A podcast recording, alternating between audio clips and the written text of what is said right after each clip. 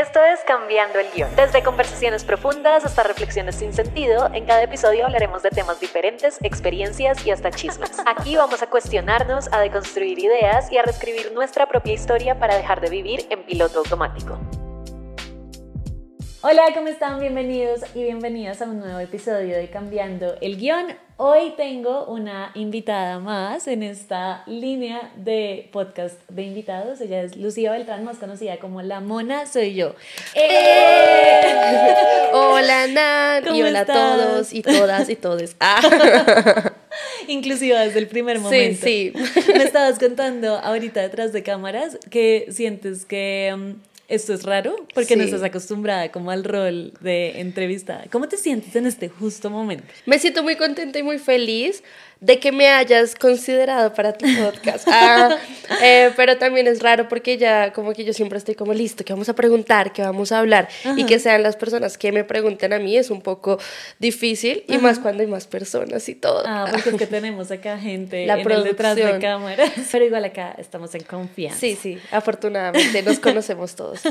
bueno, empecemos hablando eh, de tu recorrido en redes sociales, que siento que ya llevas bastantes años. ¿Empezaste en 2016? Eh, sola. Sola. Sola, me empecé en el 2016, como la mona soy yo, pero no sé si te acuerdas que tenía un canal con otra chica que se llamaba El Poder de las Mujeres. ¿Y qué pasó con ese canal? ese lo inicié en el 2012. Ese canal, pues ella lo eliminó. Ay, ¿en serio? Sí, sí. o sea, no fue como un consenso. No, no fue un consenso. Creo que ella estaba muy enojada conmigo y lo, lo eliminó.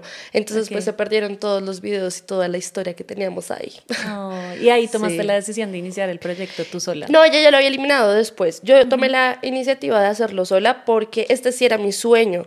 ¿Sabes? Como que en el Poder de las Mujeres al principio, nosotras estábamos en primer semestre de la universidad, era un hobby. Yo no tenía nada más que hacer, o sea, los 10 17, 18 años, pues uno no tiene muchas cosas por hacer y yo editaba todo, era mi cámara, era mi trípode, muchas eran mis ideas, muchos eran mis contactos, pero ella tenía toda la disposición de grabarlo, o sea, ella fue como muy chévere, dale, vamos a hacerlo y ella iba conmigo, o sea, como que fuimos muy buenas compañeras pero yo en verdad me esmeraba mucho por esto y para ella seguía siendo como más bien un hobby y para mí yo era como que ya le veía mucho más potencial. Aparte en el 2015 conocemos la agencia, nos conocemos entre todos y yo le veía aún más potencial.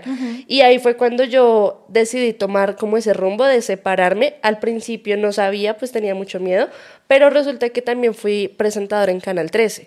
Sí, como, yo me de eso. Ajá, y era un programa que se llamaba La Mona Soy Yo. Y ahí, dije como, no, pues yo puedo hacerlo sola, porque a mí me daba pánico, yo, yo era muy codependiente y todo necesitaba hacerlo en compañía. O sea, todo. El, este era un proyecto que yo quería hacer como desde el 2010 y hasta el 2012 que la conocí a ella lo hice, porque me daba miedo hacerlo sola. Como que estabas esperando con quién hacerlo para... Y por eso fue que yo inicié. Pero ya en el 2016 tenía todas las herramientas, el conocimiento, sabía editar, sabía muchas cosas y dije, no, me lanzo a hacerlo sola. Okay. Y ahí empezamos, pero yo tenía la misma línea de contenido como todos. Eso te iba a decir, cuando tú arrancaste ese proyecto sola, ¿cuál era tu mm. objetivo con ese canal? Es que yo siento que en el poder de las mujeres todo era pensado en qué hacer juntas. O sea, todo lo que yo pensaba era, este reto podríamos hacerlo juntas, o este sketch, o lo que sea. Pero yo siempre tenía como ideas que yo quería hacer sola. O sea, como que habían cositas que podía planear solas y, sola. Y aparte, yo en ese momento empecé a ver cosas de booktubers. y yo, quería también hablar de libros y eso no, no cabía dentro del poder, de, las mujeres. Entonces yo dije, ahí voy a hacer de todo. Yo sola, cosas que a mí me apasionan como por mi propia cuenta pero también eran retos y challenges con otra gente. O por ejemplo, no sé, a mí me gustaría mucho entrevistar a tal persona, en ese momento no eran entrevistas, sino colaboraciones. Entonces, como, ay, hagamos una colaboración para tu canal y luego para la mía, y no cabía para hacerlo en el Poder de las Mujeres. Claro. Entonces, pues yo decidí hacerlo sola y ya cuando lo hice sola, siento que se liberó esa carga y el canal del poder de las mujeres empezó como a desfallecer. Claro, sí, le empezaste a meter como la energía más al otro y, y se fue sí, sí. acabando y, y lo que te digo, o sea, como para mi amiga no era tanto como una pasión, entonces pues para ella pues no le importó tanto, o sea, si estábamos bien, si no tan bien, igual en ese momento nuestra, nuestra amistad era más importante. Ok. Entonces tú te metiste en, una, en una zona, me fui en una zona muy difícil. si quieres nos vamos de esta zona hablando de um, cuáles eran como tus sensaciones en ese momento cuando empezaste a crear contenido sola. ¿Cuáles fueron tus retos? ¿Cómo con qué situaciones te encontraste que no las encontraste creando contenido con otra persona? Sí, todo empezó para el Canal 13, porque cuando yo empecé a hacer contenido en La Mona Soy Yo y hablaba solo a una cámara, fue pucha, yo me di cuenta que era súper sobreactuada, porque con alguien más es, es, esto, es como tranquilidad, fluye un poquito más. Fluye. Y cuando yo estaba sola pensaba que tenía que meter más energía y yo era como, hola, ¿cómo están? Pero no se notaba real. ya se asustó. no se notaba real, se notaba falso y poco a poco yo empecé a hablar, y ese fue el reto más duro. El segundo reto era encontrar los temas y el tiempo. Eh, como, porque de todas formas seguía haciendo videos para el poder de las mujeres, entonces yo quería rendir con ambos canales. Aparte, llegó el 2016-17 que nosotros tuvimos un contrato con Facebook. Sí. Entonces, en total eran 38 videos, porque yo estaba, yo estaba con La Mona Soy Yo y con el poder de las mujeres. 25 videos para el poder de las mujeres y 25 videos para La Mona Soy Yo, eh, pero lo dividíamos. en Facebook con ambos proyectos? Yo logré. Mujer poderosa. Pagué el ICETEX. Gracias a Dios y al universo pagué el ICETEX. el contexto de esto es que Facebook tenía como un programa piloto en el que estaban, em, no sé, como motivando a los creadores de contenido para hacer videos en Facebook y teníamos como un salario, ¿no? Pero teníamos que cumplir con ese número de, de videos que eran 25 al mes. 25. Y todos tenían que ser más de tres minutos. Y tenían que ser, ajá. O podían ser live en vivo. ¿Te acuerdas? Sí, sí, sí, Uno al final del mes, cuando ya no podía más, era como, voy a hacer una transmisión en vivo. Lo peor a veces, porque éramos rápido, rápido de una. El caso es que sí, o sea, logramos hacer eso con el poder de las mujeres y con la mona soy yo. Eh, entonces nosotros nos dividíamos 13 y 13. Entonces por eso yo te, digo que yo tenía que hacer 38 videos al mes, más los videos. los de YouTube. Los de YouTube. Era mucho trabajo y, y, eso era un reto para mí. O sea, encontrar la forma de lograr hacer todo eso. Así que ese era como mis retos. ¿Y cómo te fue con la relación con otros creadores? eh, ahorita me pongo a llorar. Ah, mire, yo, yo siento que esa etapa de mi vida fue de mucho cambio y de mucho crecimiento porque yo entré en un mundo muy superficial. Queramos o no, lo era. Yo sé que ahorita todos hemos cambiado y estamos en una onda mucho más amorosa, pero en ese entonces éramos unos niños, entre comillas, que teníamos mucha plata. Eh, y así yo me sentía. Entonces, a mí no me importaba gastarme unos calzones de 70 mil pesos. O sea, eso para mí es como, esto es una necesidad. Claro, como que ahora miras en retrospectiva y dices como o sea, 70 mil pesos. Sí, es como despilfarrando dinero, mucha fiesta, mucho descontrol. Em, a mí me gustó mucho esa etapa, pero también me volvió muy que la gente no me importaba. Tenía una mejor amiga con la que yo no quería ser más amiga. O sea, de verdad, ella, ella fue mi mejor amiga toda la vida. Ahorita ya volvimos a ser amigas porque yo me caí, o sea, toqué fondo. Eh, y en ese tiempo era como, ella no pertenece a esta vida, ¿sí? O sea, en eso, sí, yo tenía ese, ese pensamiento como, esta vida es de otra gente, ella no pertenece ahí, yo no quiero tenerla como amiga. Y así me pasó con mucha gente. Y mm, hice comentarios muy feos y ofendí a muchas personas del gremio y ellos dejaron de ser mis amigos. Sí, fue como, fue una pelea con todos. Y eso fue más o menos en el 2018 a finales. Eh, todos se pelearon conmigo y ahí, o sea, el golpe fue que muchos de los que yo consideraba amigos reales se fueron con los que tenían más números. Wow. Sí, y así, eso fue como... Me estoy enterando de este chisme yo también. o sea, me abrió los ojos al ver cómo yo estaba igual. O sea, yo estaba con los que tuvieran más números. Entonces, estas personas se fueron con los que tenían más números, se me cayeron las campañas, se me cayó todo el negocio, digámoslo así. Ya no tenía trabajo, ya no tenía esos amigos. Pues ahí yo toqué fondo, lloré mucho, busqué otra vez a mi amiga y le pedí perdón porque pues me di cuenta de lo que había cometido y de quién me había convertido y busqué un trabajo de oficina. Ok. O sea, hasta Pero ese porque, punto, pero porque en ese momento ya lo necesitabas económicamente o porque dijiste quiero alejarme de este no, medio. lo necesitaba económicamente. Ok. O sea, como que mi, mis ingresos totalmente eran de internet, o sea, de YouTube, de las campañas, todo, y por los mismos videos. Pero ahí también me di cuenta que la gente me conocía a mí por ser amiga de ellos. Claro. Como, ah, ella es amiga de, ah, ella hace parte de, pero nadie me conocía a mí como quién soy. O sea, Ok. yo siento que hoy sí me conocen porque tú dices equidad de género, maternidad o feminismo, la mona. O sea, la gente ya sabe quién soy yo, pero en esa época no. O sea, ese fue como mi declive. Y siento que fue muy necesario. O sea, cuando yo conseguí un trabajo de oficina, Allí eh, conseguí personas que me ayudaron a crecer, conocí mi terapeuta, conocí un asesor de finanzas personales, lo necesitaba. Que era necesario. Sí, o sea, entendí como, ¿por qué voy a gastar el dinero en esto cuando puedo invertirlo en otra cosa? Conocí al papá de mi hija ah, en este trabajo. O sea, siento que era necesario, ¿ves? Como Sí. que a veces uno no ve esas cosas positivas, sino después. Pero si yo no hubiera tocado fondo, si yo no hubiera sido como fui, no sería quien soy hoy. Totalmente. ¿En qué momento tú dijiste ya me voy a alejar como de este contenido? eh, no sé, con el que venía trabajando, no le pongamos adjetivos. Todo este contenido tanto. Mm, Sí, o igual Pero- es contenido también importante. Sí, ¿en qué momento que- te alejaste como del contenido netamente de entretenimiento, Ujú, llamémoslo así? Exacto. Para, para irte como por una vía más de misión, porque siento que tu contenido ahorita tiene una misión súper Sí. clara. Yo siento que ya nosotras las mujeres muchas veces ya somos feministas sin saberlo. Entonces estamos en el closet del feminismo. el poder de las mujeres, o sea, imagínate ese nombre. Eso te iba a decir. Y yo ni siquiera sabía que eso era feminismo, ni siquiera tenía idea que eso existía realmente, siento muy honesta, aunque el feminismo lleva siglos. Claro. Bueno, tampoco siglos, pero lleva Pero muchos muchísimas años. décadas, sí. Eh, pero yo no tenía ni idea que, que eso existía, pero ya el poder de las mujeres era algo importante. Una idea de nosotras era, vamos a demostrar que entre mujeres sí podemos ser amigas, vamos a demostrar que las mujeres, por ejemplo, a ella le gustaba el fútbol, entonces como que queríamos cambiar esos estereotipos y esas son bases muy de feminismo, pero ni idea. Como que lo estaban haciendo sin una brújula. Ajá, exacto. Eso a mí ya me apasionaba mucho. O sea, a mí ya me, por ejemplo, me enojaba mucho que me acosaran en la calle. A mí no me gustaba que cosas machistas en mi hogar. O sea, hoy entiendo como a una, a una persona de 90 años como era mi abuelo, pues uno no le va a decir, ve y lava la losa.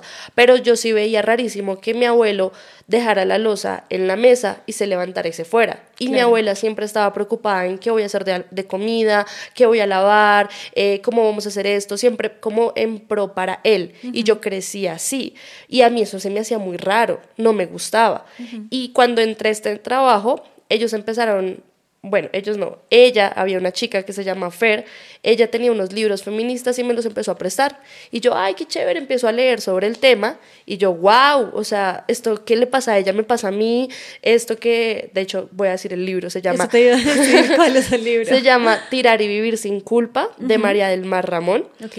Eh, wow, o sea, ese libro a mí me cambió la perspectiva porque ella habla mucho sobre la sexualidad, como de la sexualidad, del cuerpo, de muchas áreas de la vida que abarca también el feminismo. Y yo dije, me voy a ir por este lado. O sea, esto es algo que realmente a mí me gusta y me apasiona. Y luego llega también la pandemia. O sea, yo ahí empecé a cambiar el contenido, pero yo todavía estaba muy triste. O sea, yo de verdad estaba muy deprimida. Por eso me cambié el color del cabello, me pinté el cabello rojo, ya no voy a ser más la mona. Yo ya no me hablaba con nadie de redes. O sea, estabas como en negación de lo que habías construido. Yo estaba muy triste. Yo estaba muy triste, yo no quería volver. Yo hacía como contenido de vez en cuando. Aunque, irónicamente, donde yo estaba trabajando era dándole clases a niños de De- cómo de, hacer cómo ser youtuber. Ajá. O sea, era, era irónico, pero el mundo siempre me llevaba a esto. Al final siempre era como, hay que llevar un mensaje. Era rarísimo. Y ya en el 2020 ya empiezo a estudiar más de feminismo. Ok. Y volvamos al tema del pelo, porque siento que lo pasamos así muy por encima y puede sonar súper, em, no sé, superficial, pero yo creo que el pelo es como tan, o sea, es una forma de expresar cómo te sientes, no sé, incluso tu personalidad. Esa época en la que pusiste tu pelo rojo, porque sentías que debías negar todo lo que había sido si al mismo tiempo estabas como aprendiendo de feminismo y eso también incluso te daba fuerza para, para decir, hey, todo lo que fui igual ha construido lo que soy, porque querías negarlo, ¿Qué, qué era lo que estaba pasando dentro de ti que tú decías, quiero, no sé, deshacerme totalmente de eso? Pues yo estaba muy triste y cuando tú estás así de triste tú no ves luz al final del túnel. Yo eh, pensé en muchas muchas veces no querer seguir viviendo, obviamente, porque yo decía, ¿para qué? O sea, no tengo una razón, ya todo lo perdí, no tengo amigos, mi relación era un fracaso, o sea, si yo me volví tan dependiente de esta persona, era porque yo estaba muy sola en, en, mi mente, aunque yo sé que hoy tengo herramientas que me permiten ver de una manera diferente. El feminismo y la terapia te da herramientas para sobrellevar cuando te sientes mal. Y yo en ese momento no tenía nada. O sea, no tenía ni terapia ni feminismo. Eh, yo lo único que quería era ser diferente. Ya no quería que la gente me recordara como la amiga de ellos. O sea, yo quería cambiar mi vida y como empezar de cero. Y como tú dices, el cabello es algo muy importante. La gente siempre me dice la mona. Sí, yo, yo te seguía diciendo mona. sí. De hecho, yo te digo muchas veces Moni y yo me acuerdo que una vez dije como, ¿será que ella piensa que que yo creo que ella se llama Mónica y por eso le digo Moni. No, yo quiero que ella tenga claro que es Moni Yo sé que te llamas Lucía. No, no, yo, yo, sé que la gente sabe, mucha gente sabe. Sí, sí, sí. Pero el cabello rubio representaba una época de mi vida que ya no quería hacer. Ajá, y como te reconciliaste con esa época, ya nos dijiste que en terapia, pero pero ¿qué te llevó a esa reconciliación para decir, listo, ya puedo volver a ser Mónica? Pero fue mucho tiempo después, fueron tres años roja. ¡Ah! Tres años. Sí, fue de oscuridad. Sí. porque luego llegó la pandemia. O sea, 2008, 2018 me pintó el cabello.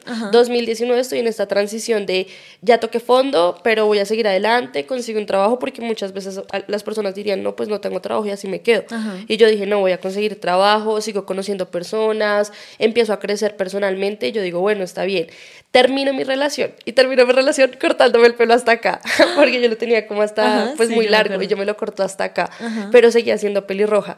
Y terminé mi relación y ya ese era como el color que quería. Después pasé como un poquito oscuro y ya cuando tenía el cabello más largo yo dije, pues qué bobada, o sea, yo sí me siento igual que a ti, que tú, me siento muy feliz siendo mona.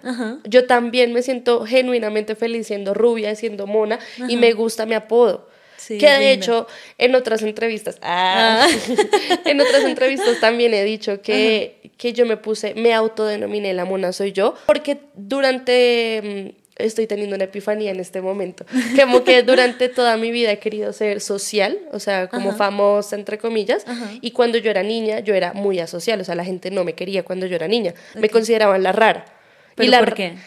Porque me gustaba Disney Channel, porque me sabía las coreografías, esas cosas la gente las ve rara. Okay. Yo hoy entiendo, gracias, que encontré a todos los youtubers. Eso te iba a decir, hay como todo un nicho de personas que son así. Sí. son personas creativas, personas como que trabajan en temas de arte, ¿no? Me sentí muy incluida cuando conocí, de, de, hecho, muchos youtubers que les gusta.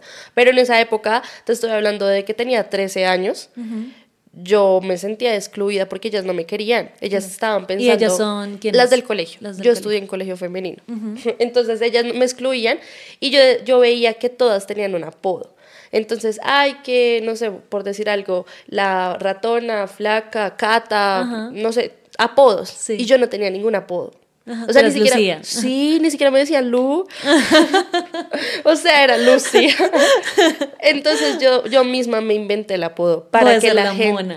Ajá, sí, y mira que funcionó. Total. O sea, todo el mundo te conoce como la mona. Lo manifesté. lo manifestaste y me, me, dieron el apodo. Pero bueno, el caso es que sí, o sea, yo, me, yo misma me puse la mona y después por eso regreso al tema como, o sea, sí soy la mona, es algo que sí me hace feliz y me voy a volver a pintar el cabello de rubio y voy a seguir creando contenido en redes sociales. Para ese punto yo ya estaba súper arriba, o sea, ya sigo creciendo porque todo esto es un proceso. Sí. Todos los días tú estás cambiando y creciendo profesionalmente y personalmente, pero yo ahí ya estaba mucho más arriba que como estaba. Ya tenía muchas más herramientas para llevar muchas cargas. Ok. Y también, ¿sabes? Me di cuenta que, uy, esto va a ser difícil, pero ¿has escuchado esa frase de soy adicto al dolor? Sí. Muchas veces cuando estamos en la zona ahí abajo Ajá, y ya que- estamos bien, como que queremos regresar a esa zona porque es la que conocemos. Claro, es tu zona de confort. Ujú, Como no conocemos. quejarte, caer en el Ajá. papel de víctima. Exacto, todo lo Ajá. que acabas de decir. Ajá. E- Eso era mi zona de, com- de confort, mi zona cómoda. Ay, a mí no me va bien, ay, la gente no me quiere, ay, todo mal, ay, yo soy fea, ay, o Claro, sea, y es una zona realmente súper, entre comillas, cómoda. Es una zona horrible, pero es cómoda hacia afuera porque es como, si me va mal, no tengo que dar explicaciones ni dármelas a mí misma, porque Sí. es que simplemente eso es la vida que me tocó. Es la vida que me tocó y ya no puedo salir Como de que te quitas toda la responsabilidad y todo lo sacas de, tu, de tus manos. Por eso me he sentido como tan identificada también con tu contenido. Porque Ah. tu contenido habla mucho de cosas con las que yo creo y, y que también me ha dado la terapia. O sea, la terapia a mí me, me facilitó esto de si lo mereces. Total. Si mereces cosas buenas, si esta persona te da poco, ¿por qué te quedas ahí? Eso es como muy revelador porque muchas personas lo saben, pero eh, muchas cosas del mito, mitos del amor romántico te dicen tienes que quedarte en esa relación. Lúchalo. Lúchalo. Cámbialo. Ca- Total. Eso, eso, eso de cambiar, eh, hay gente que tiene como esta fascinación por yo puedo cambiar a la gente o, o me voy a aguantar esto porque esa persona va a cambiar por amor por Ujú. mí. Es que yo sé que si me quieres, que vamos Ajá. a igual. Tenemos mucho tiempo juntos, cómo lo vamos a botar a la basura. Sí, todo eso. Y yo pensaba esas cosas. ¿Cuánto duraste en esa relación tóxica?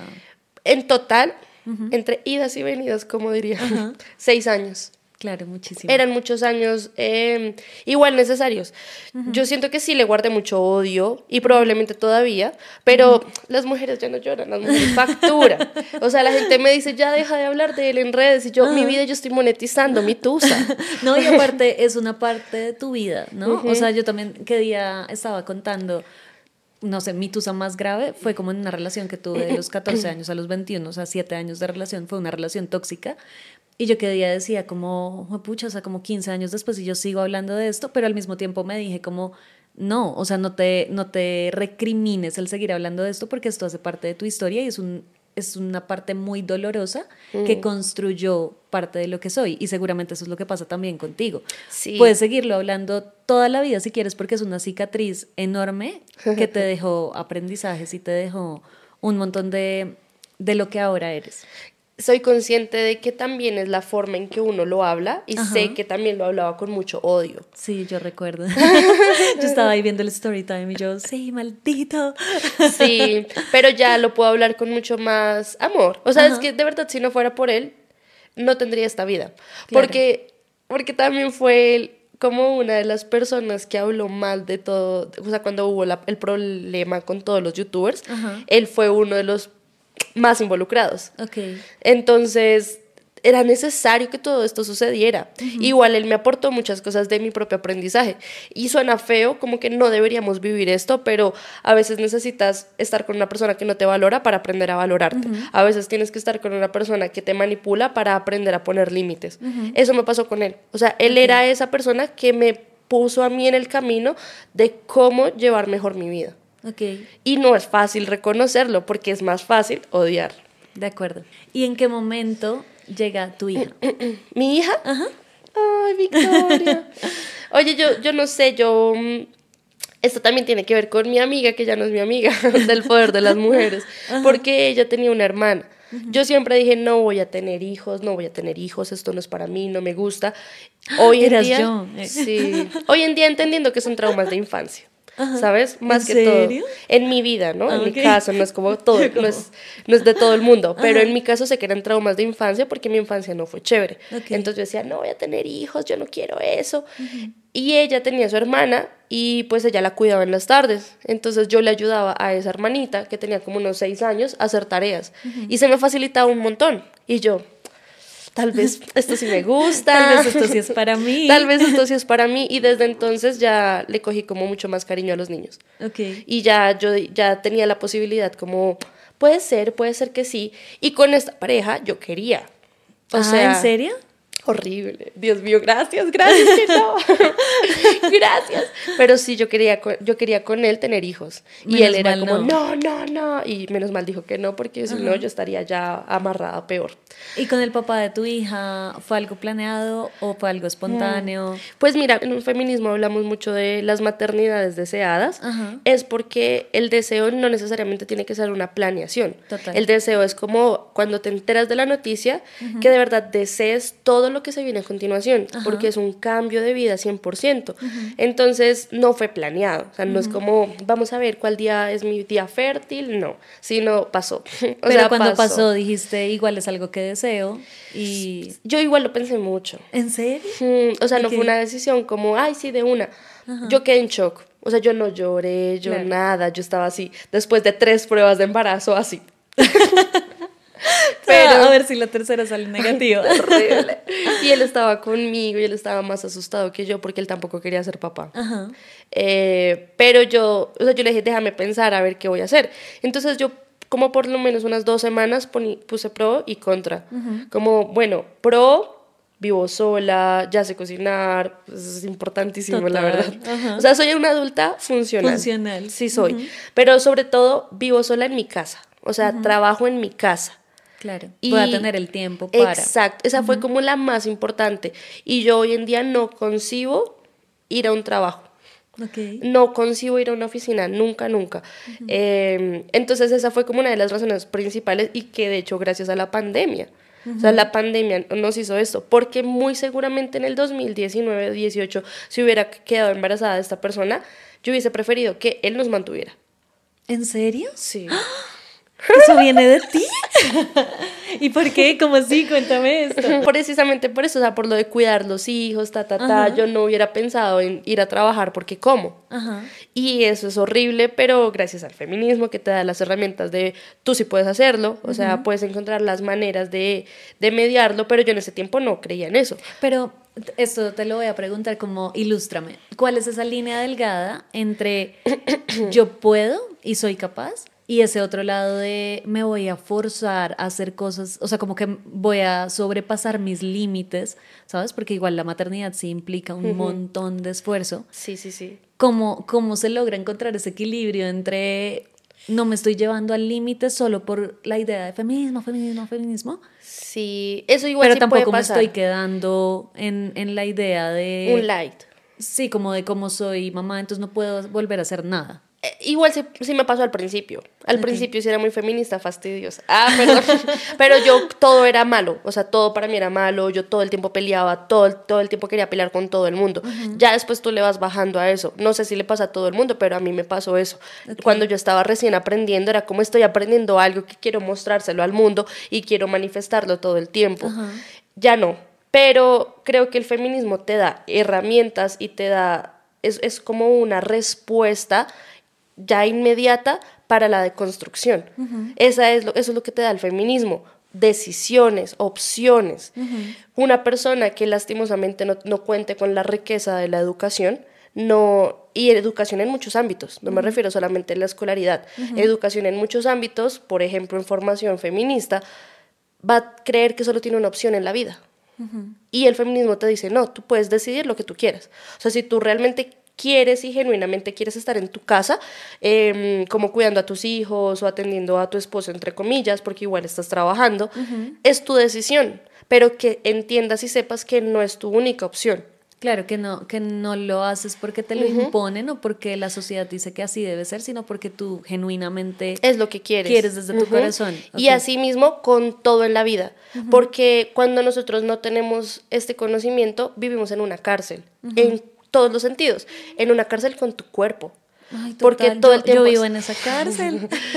Sí, es, es, es difícil salir de ahí Ajá. por toda la violencia estética que tenemos a nuestro alrededor. De acuerdo. Vivimos ahí o vivimos en una cárcel en nuestra casa, porque creemos que como yo soy la mamá, soy la que tiene que estar pendiente de las citas de los niños, soy la que tiene que hacer todos los quehaceres en la casa, soy la que tiene que siempre mantener feliz al marido porque si no se le va.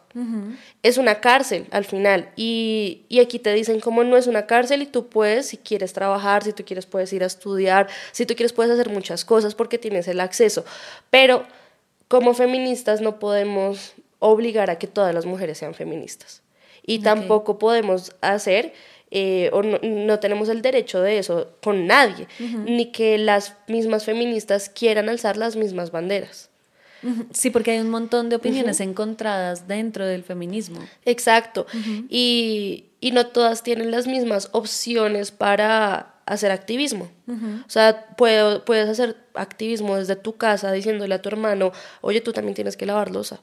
Algo tan pequeñito como eso, o como les encanta, digamos, a los detractores del feminismo, pero tú, ¿por qué no estás en Arabia Saudita? ¿Por qué no estás en el Medio Oriente? Claro. ¿Sabes? Como les encanta decir eso, pero todas las mujeres también tienen sus diferentes luchas.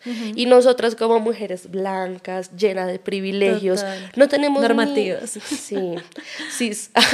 no tenemos ni idea, ni idea qué es lo que vive otra mujer en otro, en otros, en otro lugar, en, otra, en otros contextos. En otros contextos. Entonces, ellas tienen sus propias luchas y tampoco podemos entrar a ser las em, salvadoras blancas sino podemos obviamente apoyar, aportar, pero no liderar, que es lo mismo de los hombres. Los hombres, obvio, pueden hacer parte, entren, averigüen, entérense, pero no lideren. Claro, pero hay una parte del feminismo que también es súper... Em, Separatista. Sí, como que rechaza un montón a los hombres y yo también estoy de acuerdo contigo, como obvio no van a liderar un movimiento feminista, pero también es chévere que ellos desde su posición quieran visibilizar y quieran dar una voz a las mujeres que están haciendo activismo. Sí, pues yo también estoy de acuerdo con ese, esa, esa, parte de, la, de, los, de, las ideologías y del pensamiento, pero tampoco juzgo a las otras porque entiendo de dónde viene. O sea, imagínate una mujer a la que fue, que fue violentada y abusada por muchos años de su vida ella los odia. Simplemente nació y odia a todos. O que de verdad les hicieron mucho daño, o mujeres que han sufrido de trata. Pues, o sea, ellas odian, genuinamente los odian, y no es culpa de ellas, es, es culpa de todo el sistema.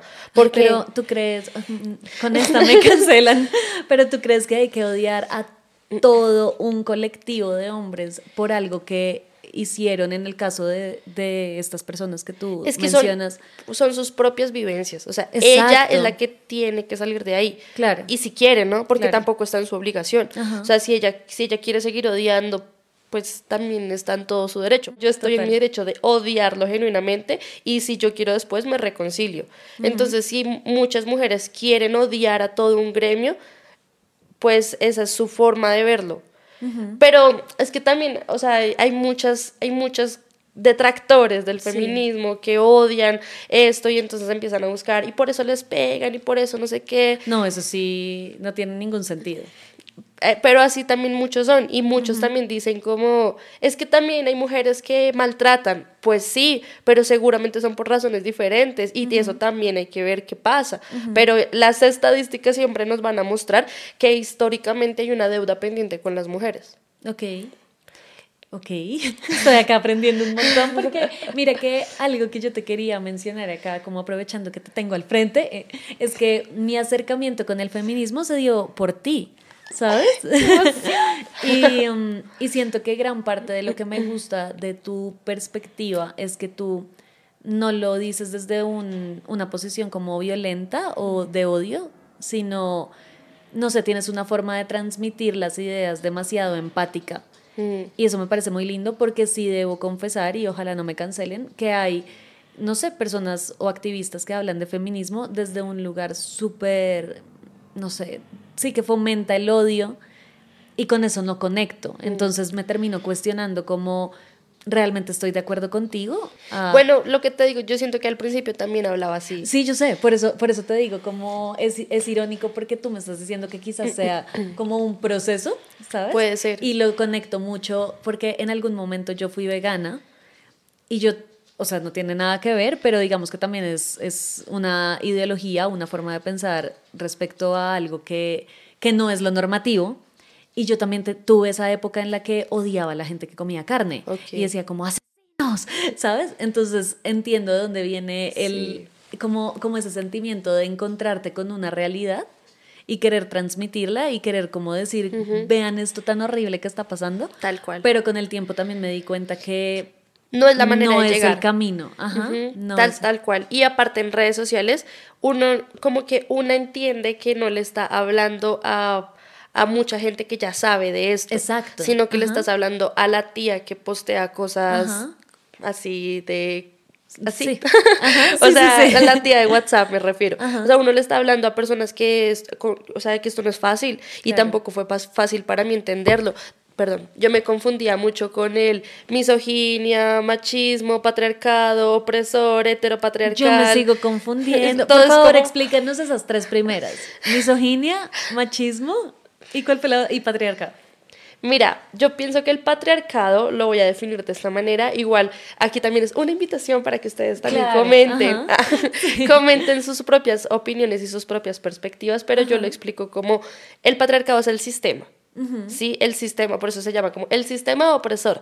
Es no es las personas como tal, es un sistema que te ya que te dice que los hombres blancos, hetero, ta, ta, ta, son los que tienen el poder y que es muy difícil que veas en el poder a mujeres o incluso personas negras o personas no binarias, etcétera. Ese es el patriarcado, el sistema. Luego viene el machismo, que es algo cultural. Y en cada cultura es diferente el machismo. En cada casa es diferente. Es decir, que, que crees con unas costumbres ya establecidas en tu propio hogar. Ejemplo, los hombres visten de azul y las mujeres de rosado. Eso es algo cultural y de costumbre que tú poco a poco lo cambias. Costumbre es que las mujeres en la casa son las que cocinan la comida y la cena navideña y los hombres son los que están esperando o viendo fútbol. Eso, es, eso es machismo, como es una costumbre y tiene que ver con sexismo, como los roles de género demasiado partidos. Ok. Y ¿Cómo, luego- Antes, antes de, de seguir, ¿cómo manejas tú eso con tu hija? Eh, bueno, pues afortunadamente el papá de Victoria, Cristian, mira si ves esto, eres una gran persona y un gran papá. Ambos tenemos muchas ideologías similares. Entonces él desde, desde, desde que ya era una bebé era como no le vamos a abrir eh, los huequitos de las orejas. Eso es algo decisión de ella. Porque muchas personas lo hacen para seguir manteniendo el rol de género. Claro. Y si lo quieren hacer perfecto, o sea, todo bien. Ajá. O sea, no es como que no lo hagan, solo nosotros decidimos no hacerlo, con hacerlo. ella. La vestimos con todos los colores. Casi no tiene vestidos incluso. Ok. Pero tiene, no es como que la estemos cortando, simplemente ella todavía no tiene eh, decisión para muchas cosas, pero tratamos de que sí tenga su autonomía. Por ejemplo, le ponemos dos vestidos, Y el que escoja. el que escoja. Ay. Ajá, y si ella se quiere poner lo que quiera, ella a veces coge todas las hebillitas y se las quiere poner en la cabeza, pues que se las ponga. O sea, es como más por ese lado. Eh, afortunadamente también está en un jardín que tiene mucha, como mucho pensamiento de, de, de Diversidad. de diversidad, Ajá. gracias. Mucho pensamiento así y la, y la tienen como, como que no hay divisiones. O sea, lo más importante es que no haya divisiones, pero que ella siempre entienda que tiene opciones para hacer lo que quiera. Si vamos a jugar, a, a comprar juguetes y ella quiere carros o quiere muñecas, pues que las escoja. Como que no quiero ser una cortadora, como castradora de no, no rosado, nada de niñas, no. Claro. Igual ya tienes las gafas del feminismo así, entonces tú ya puedes entender todo el mundo, el sistema, el sistema es el que ya tiene a la, a la mujer como a un lado y la tiene como oprimida. Y es difícil, pero cuando te pones las gafas lo ves en todas partes. Es inevitable. Igual ustedes pueden hacer el ejercicio, o sea, se ponen a mirar un comercial y ya. ¿Cuántas personas negras se encuentran? ¿Cuáles son las personas que siempre están en los comerciales de mm, cosas del piso, cosas de ropa? Y siempre es la misma, la misma El característica. mismo perfil. Ujú. Ok. Entonces ya es inevitable, o sea, te las pones y es como, Dios mío, es Empiezas cierto. a ver el mundo totalmente distinto. ujú. Ok. Bueno, entonces eso significa machismo. Y misoginia. Y la misoginia textualmente es el odio a las mujeres, pero es más el odio a lo femenino. Y es por eso se llama como misoginia interiorizada, porque a veces no es algo tan consciente. Es como, Llora como nena. exacto, es algo como lo, lo femenino está mal. Claro. Llorar como nena está mal. O sea, Ay, seguro sí. la que se chocó allá es una vieja porque las mujeres no son las, Las que saben, manejan bien. Las que manejan bien. Otra, por ejemplo, que se ve mucho en la homofobia es que seas gay, pero que seas macho. Total. O sea, como que puedes ser gay, pero que no se te note. Porque si se te nota, es malo. Entonces la misoginia es como todo lo que es femenino es considerado malo. Y eso pasa también en nosotras, en las mujeres. Es como, ay no, yo me la paso mejor con hombres. Eso es misoginia interiorizada. No puedo tener amigas. No puedo tener amigas. Las jefes son malas. Las jefes son malas. Y genuinamente seguro es así. O sea, no como que no quiero que piensen como que ahora entonces todas las mujeres son buenas y no significa eso, porque ya seguro lo dirán. Pero es desde donde viene. O sea, como pregúntate, cuestiónate desde dónde viene ese odio. Desde dónde viene el odio a lo rosado. Ajá. ¿Qué piensas tú, por ejemplo, de, mm, de, esta idea de que si eres mujer, entonces hay que apoyarte? Como todo lo que pasó en su momento con, con, Shakira. con Amber Heard o con Shakira. O ahorita en Argentina hay un caso de, mm, no sé si lo has visto, es una pareja de lesbianas y ellas mataron a un niño. Y bueno, antes de matarlo lo violaron, abusaron de él y hay colectivos feministas defendiéndolas porque pues lo odiaban por ser hombre. ¿Viste ese caso? Sí, sí, lo he visto y es algo que siempre hablan porque es, es como la herramienta, el arma que utilizan para... Claro, para, para deslegitimizar el movimiento. Ajá. Tú, como, o sea, ¿cuál es la mirada que tú tienes sobre ese tipo de situaciones? Yo pienso que igual las personas son malas. O sea, ¿tú crees que las personas, uy, eso también lo hablamos en otro episodio. ¿Tú crees que las personas son malas? Sí, hay muchas personas que son malas, o sea, no, no es porque como por un género, eh, pero no significa que la violencia de género no exista. Sí, pero sí sé que hay muchas mujeres que también son malas y es que son muchas mujeres que también están aliadas al patriarcado, porque es la zona cómoda. O sea, es mucho más cómodo eh, querer entrar gratis al bar. Pero sabes, pero cuando tú lo cuestionas es por yo porque entro gratis. Ah, porque me están vendiendo a mí como producto. Es como, como que te explota la cabeza cuando puedes entender esas cosas. Pero es mucho más cómodo seguir manteniendo esos privilegios que te dan pues seguir en esta posición. Entonces siento que no tenemos que apoyar a todas las mujeres solamente por ser mujeres, pero si una mujer está en peligro y esa mujer me caía mal o me trató mal, pues hombre, es como mi empatía de está en peligro, pues yo te voy a ayudar, pero no significa que creas que eres una buena mujer. Ejemplo, Clara Chía, obvio es una mala mujer, entre comillas mala mujer, me refiero, se metió se en... Se portó mal. Se portó mal, sí, o sea, hizo como cosas que, que no debían hacerse. Moralmente cuestionables. Exacto, ya, moralmente cuestionables. Y ya, o sea, es, eso es real. Eh, obviamente Shakira tenía todo para meterse en ese problema y decirle, eres esto, esto, esto, pues porque también es su propia tusa. Ella puede hacer lo que se le dé la gana. Pero si Clara Chía está en peligro, pues ah, igual ella, yo siempre voy a pensar que aquí el real culpable es Piqué. Ay, yo también pienso así. Mira que cuando, cuando yo eh, estaba en esta relación tóxica que te cuento, en esa relación me pusieron un montón los cachos. Qué triste. Pero yo me acuerdo que yo siempre, o sea, mis amigas me decían, tienes que odiarla, no sé, perra, lo que sea. Y yo, en verdad, eso sí lo tenía muy interiorizado, como desde muy chiquita. Yo decía como, pues igual ella ni me conocía. O sea, ¿no? El que está en una relación conmigo es él. Entonces yo tengo, o sea, sí, obviamente, de nuevo, la vieja hizo lo que sea y es moralmente cuestionable, pero quien tiene un compromiso y una relación emocional y afectiva conmigo es él.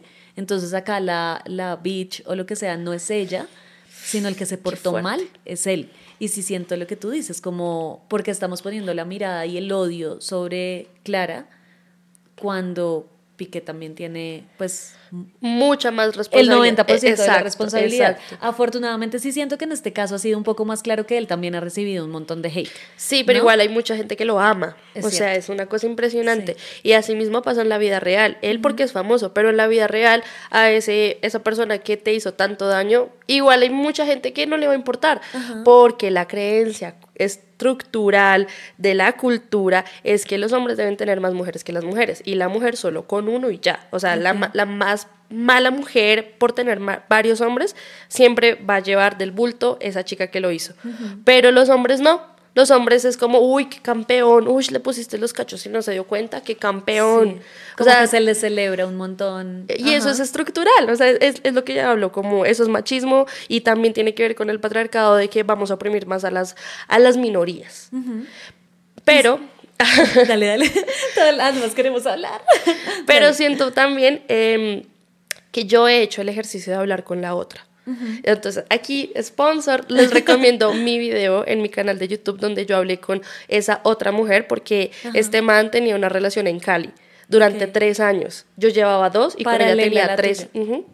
Era paralela. Entonces, cuando él decía, no me voy a Cali por trabajo, pues estaba viéndose con ella. Ok. Entonces, yo hice la, el, o sea, como que muchos años después, y esto es, o sea, te hablando Mucha de- terapia, mucha terapia después. Sí, y hablarnos y sentarnos y hablar y decir cómo cruzar verdades. Ush, juepucha, este man igual era súper manipulador y nos tenía engañadas a las dos. Y es muy difícil. Primero ella era menor que yo. Entonces, primero a ella se la, tenía de siendo menor de edad. O sea, él tenía 25 y ella tenía 15. Y es lo mismo que pasa ahorita con Piqué y con Clara. El man es mayor. Y ahí siempre va a haber una desventaja de poder porque no en todas las relaciones siempre hay como la excepción a la regla, pero pensamos que siempre somos la regla. Claro. O sea, y entonces él tenía mucha ventaja con ella y le decía un montón de cosas súper fuertes. O cuando ella se enteró de mí, le decía, ella está loca, ella no me supera, ya estamos terminando la relación, es que no hemos podido. O sea, le inventaba un montón de cosas y eso al final es manipulación. Y seguramente es porque él tiene miles de cosas y vacíos que debería trabajar y que debería hablar con un psicólogo, que de hecho cuando yo le dije deberías ir a terapia, me insultó. Sea, porque creemos que terapia está mal, pero bueno. Entonces cuando yo hablo con la otra chica me doy cuenta que efectivamente el culpable siempre va a ser más que todo el hombre. Claro. Y, y él, teni- nosotros teniendo una relación súper pública, demasiado pública, igual él se metía con otras chicas. Mucho tiempo después, muchas de esas chicas me escribieron y me decían, no sabes todo lo que él me dijo, las mentiras que me decía, bla, bla, bla. Pues, ¿qué te puedo decir? Él es así. o sea, tú te metiste también ahí. ¿Y sientes que desde que mm, te involucraste tanto con el feminismo, tus relaciones de pareja cambiaron? Sí, pero O- también mis relaciones en todos los ámbitos. O sea, ya puedo ver a mi mamá con otros ojos, puedo ver a mi abuela con otros ojos, puedo ver a los hombres de mi familia con otros ojos, y ni bueno ni malo, simplemente mucho más neutro. Empático. Sí, no tanto empático con los hombres. Porque yo siempre les, o sea, por ejemplo, con mi, con, bueno, aquí como algo súper personal de mi hogar. Eh, Confesiones. Mm, cuando yo me fui a vivir sola, por cosas de la vida, mi tío me dijo que si él se podía ir a vivir a un cuarto que yo tengo desocupado y él se fue a vivir allá. Pero mi tío y yo, siempre todo por igual. Bueno, yo cociné, pero a usted le toca lavar la losa. Sin miedo, porque él sea mi tío, porque es mayor, sin miedo. Es algo regla básica.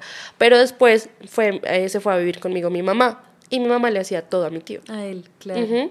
Entonces yo siempre peleaba eso. y, y por eso te digo, no es como ni bueno ni malo, ni mucho en contra de él, sino yo era, mamá, por favor, abre los ojos, porque lo tienes que atender. Él también tiene manos, él puede lavar la losa. Entonces para ella le costaba resto, porque creció así. ¿Y te genera demasiada impotencia? ¿O Pues yo al final digo, pues allá ella, porque también es su propio proceso. Pero yo al principio era como, deje que lave la losa, no lo atienda. Uy, yo era muy cansona a veces yo, ¿y por qué a él le sirve el mejor plato que a mí? Pero eran cosas que seguramente era mi niña interior diciéndolo, Claro. porque cuando yo era chiquita esas cosas pasaban. Te mí- cuestionabas eso. Sí, a mí me servían más poquito para servirle más a mi abuelo. Claro. Yo me cuestionaba eso. A mí me tocaba tenderle la cama a mi abuelo. Y yo era como, ¿pero por qué? Pero sí, o sea, en ese aspecto cambiaron mis relaciones. Pero también tengo una mejoría gigante con las relaciones con mis amigas. Claro. Porque yo antes también estaba de ese lado. Eras de ese pensamiento de no puedo tener amigas, ¿en serio? exacto. Ok. No podía. O sea, eres mi amiga. Ah, Yo, yo creo que no he tenido eso como en, en mi vida, pero sí me pasa y me confronta un poco y te quería preguntar, ¿tú cómo manejas eso? Por ejemplo, si un chico te invita a una date ah. y te quiere gastar Ah, ok. o, no sé, te abre la puerta, como que hace cosas que, que también han sido cuestionadas en el feminismo y que yo debo decir que me encanta. Sí. ¿Cómo, ¿Cómo se debe mirar entonces eso? Pues a mí Lo que decías, por ejemplo, del privilegio de que te dejen entrar gratis a un bar. Entonces también es un pri- privilegio que alguien te invite a cenar y sea él el que paga. O sea, se escuchan muchos comentarios respecto a esto. Yo pienso que todavía no, no tenemos una brecha salarial como equitativa, o sea, existe todavía una brecha salarial, pues si él quiere pagar, pues que pague, o sea, también es mi merecimiento, yo también merezco este tipo de cosas. Si queremos 50 y 50 y lo hablamos, pues también está bien. Por eso te digo que para mí el feminismo es de decisiones y es tu opción, lo que tú quieras. A mí también me gustan ese tipo de cosas, pero yo me pregunto, ¿yo también puedo hacer ese tipo de cosas? O sea, si me incomoda a mí hacerlo cuando ya estamos en una relación, ¿cómo te incomodaría a ti si yo te abro la puerta? Ok. O sea, cuando lo vemos al contrario es como, uy, zonas. Ajá, Entonces, esto sí es como raro, ¿sí? Pero si yo también hago muchas cosas por esa persona, no me incomoda. Igual yo cuando estoy en una date o en una cita con mis chicos, ah, no tengo tantos, pero si los tuviera, Con mi harén. yo la verdad veo más red flags en otros, en otros aspectos. Yo siento que, por ejemplo, el tema de pagar la cena o algo así, siempre y cuando no se generen como relaciones de poder, o sea, donde el man piense que por estarme gastando, entonces, no sé, por ejemplo, la típica de alguien te invita a un viaje todo pago y como que ya te empiezan a hacer como los comentarios de... Te y- toca pagar. Pero y no, ¿y cómo le vas a pagar? O sea, ¿cómo le vas a pagar, entre comillas, no? Creo que ahí es cuando se vuelve problemático, Sí, pero y siempre muchas cuando... mujeres tienen ese pensamiento y por Exacto. eso no aceptan invitaciones. Ajá. Y es cuestionable, por eso digo, eh, cuando entras aquí es una deconstrucción. Yo me acuerdo que a mí una vez un amigo me iba a invitar a un viaje todo pago, como Claro. tiquetes de avión, todo, y, y yo me sentí como súper incómoda y le dije que no, porque sentía que detrás te- de eso había una intención, Sí. ¿Sabes? O sea, que como que no podía ir al viaje y pasarla chévere y volver, sino como que había intenciones oscuras. De pronto no, esperemos que no, pero lo más seguro es como que sí. ¿no? O es la creencia es- que se tiene. Es la creencia que se tiene y muchos hombres también son así. Otra como, no sé si es red flag, pero es algo que también noté. Y es que cuando yo de una vez le digo como, ah, es que yo hago contenido feminista, Mm. entonces se alerta. Eso te iba a decir, por eso te, por eso te hice la pregunta de si no has sentido que ha cambiado como tu dinámica Ah, de, de pero me o parece de chévere. relaciones. Porque también es un filtro. Claro, es un súper filtro. Hay otros que no, ¿no? O sea, como, ah, ok, severo, y ya. Entonces es como, ay, qué bien. O no conoces mucho del tema, o de verdad estás como de Te sirve como semáforo, como Sí. o lucecita roja o lucecita verde. Y tampoco es como que lo ande diciendo. Yo jamás, bueno, casi nunca digo que hago contenido en redes. Es como, afortunadamente, no soy tan famosa. Ah, no lo sé. Pero no, no lo hablo mucho, no lo digo tanto. Eh, pero sí me ha pasado que hay chicos que no tienen ni idea de qué es esto. Entonces, cuando se empiezan a meter, como, o, o se alejan. O empiezan, te voy a decir algo, pero con todo respeto, es que no sé cómo decirte. Entonces, también es como, si yo no fuera así, ¿cómo hablarías? Claro. Si yo no fuera así, ¿cómo me dirías las cosas? O sea, ¡boom! ¿Sabes? Como, wow. Igual yo, mi experiencia con estos exnovios, ah, como que también me ha dejado eso, porque él odiaba el feminismo. Lo odiaba, o sea, él era de los que decía feminazi, él era de los que decía uno quiere a los amigos a pesar de lo que son, y ahí metía toda la colada de los abusadores y los que le pegaban a las mujeres. O sea, eso es una súper red flag. Claro. Tú como así que sigues siendo amigo de una persona que sabes genuinamente que es violento con otra mujer. Ay, pero es que como uno quiere a los amigos a pesar de lo que son. Súper heavy, ¿no? Sí, muy, muy, muy heavy. Estoy en shock. Yo me alejé de muchas personas precisamente por eso. Nosotros tenemos un amigo que tú conoces, que no puedo decirlo acá. No, pero, Pero cero, es de mi- es de de mi cámaras me parte. lo dices. Sí, sí. Pues que yo me alejé de él, yo ya no quería ser su amiga, precisamente porque él tiene este tipo de comportamientos con los que yo no quiero seguir participando Claro. y que realmente y genuinamente es un man infiel, es un man que hace cosas feas con sus parejas y yo, pero yo porque sigo siendo amiga de esta persona. Claro. O sea, no, no sé hasta qué punto hay que separar al artista y la obra. Totalmente de acuerdo. Y más cuando el artista es tu amigo, ¿no? Ese es el- O sea, exacto, exactamente. Porque literal, dime con quién andas y te diré quién eres. Tal cual. Entonces, una cosa es como, yo no estoy nada a favor de los, de los comentarios que ha hecho J.K. Rowling sobre las personas trans, pero no me puedo desligar de Harry Potter. Claro. Oh. Ajá. bueno, y para finalizar, eh, quiero que nos des como una recomendación a las que estamos aprendiendo de esto, como qué tips o qué, no sé, influenciadores o libros puntuales a los que podemos recurrir para informarnos más sobre feminismo. Bueno, a mí obviamente, síganme. Arroba la mona soy yo. Arroba la mona soy yo. No, en verdad mi contenido es súper chévere y creo Total. que, que pueden como abrir su panorama más, porque más que aprender es como adquirir nuevos pensamientos y nuevos comportamientos para ver el mundo de maneras distintas y que tengas unas opciones diferentes a tu vida en común, como que sepas que tienes derechos y que esos derechos hay que hacerlos valer.